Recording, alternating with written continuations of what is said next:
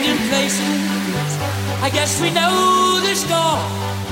On and on. Does anybody know what we are looking for? Another hero, another mindless crime behind the curtain in the past.